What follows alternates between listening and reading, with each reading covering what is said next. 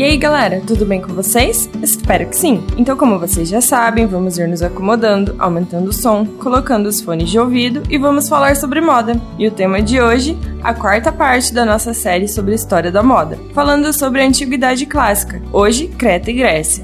Segundo o site Baú da Moda, a antiga Creta se localizava no Mar Mediterrâneo, conhecida como a maior ilha do lugar. A ilha de Creta teve seu apogeu cultural por volta de 1750 a.C., onde esteve povoada desde o período neolítico. Há registros de que esta região era popularmente conhecida pela sua religião mitológica, tendo inclusive influenciado a cultura grega mais adiante. Desde então, pouco se sabia acerca deste lugar. Somente no século XIX que se pôde ter um estudo mais aprofundado, quanto arqueológico inglês Sir Arthur Evans escavou descobrindo o sítio arqueológico de Creta. O povo desta região tem como forte característica a cintura muito fina. Isso porque ao nascer, tanto homens quanto mulheres amarravam um cordão por volta da cintura para afiná-la, somente em questão estética. Outro fato curioso também é que esta população usava cores vivas e fortes, além de muito muitos adornos e joias na cabeça. Na busca de diferenciar-se uns dos outros, era notório como os homens e as mulheres se vestiam de maneiras muito distintas. Enquanto as mulheres usavam uma série de babados, sobreposições, numa saia longa em formato de sino e de cintura bem afunilada, na parte superior usavam uma espécie de blusa costurada nos ombros, com mangas curtas e deixando os seios à mostra. Essa característica dos seios tinha um significado de fartura e fertilidade. Acredita-se que essas roupas fossem feitas de linho,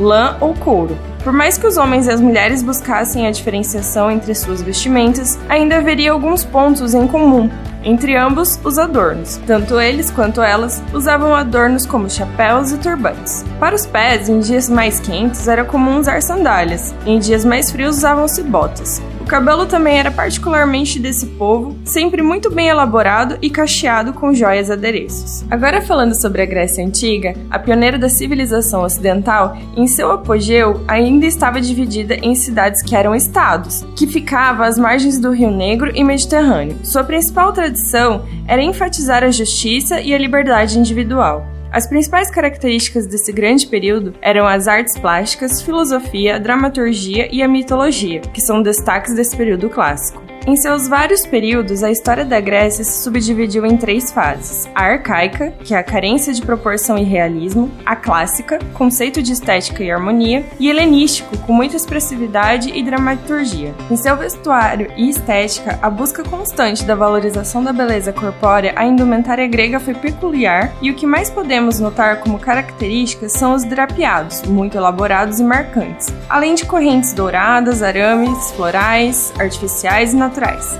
fitas douradas e um lenço dourado. Nessa época, um tecido retangular era o suficiente para se obter a indumentária sofisticada e nobre. Estes tecidos eram geralmente confeccionados pelas esposas, filhas ou escravas, em algumas vezes mantendo a cor original dos fios, porém outras passavam por um processo de colorização com tinturas. Tanto homens quanto mulheres utilizavam perfumes feitos à base de flores e ervas. Ambos degustavam-se de diferentes penteados, como destaques para os cabelos encaracolados e arranjados feitos com loções ou ceras. As mulheres tinham os cabelos longos com fitas coloridas ou presilhas de metal. Os homens mantinham cortes curtos e cultivavam as barbas e os bigodes, sinônimos de poder e justiça, caso não servissem no exército. Já no vestuário masculino, era comum o uso do quiton, a túnica dos gregos, e principalmente vestimenta da época usado por homens e mulheres. Colocava-se no corpo presa sobre os ombros e abaixo dos braços, sendo uma de suas laterais fechadas e outra aberta. Prendia-se os ombros com broches ou alfinetes, fíbulas, na cintura amarrado com um cordão ou mesmo um cinto, acompanhado de mantos. O tecido mais comum era o linho.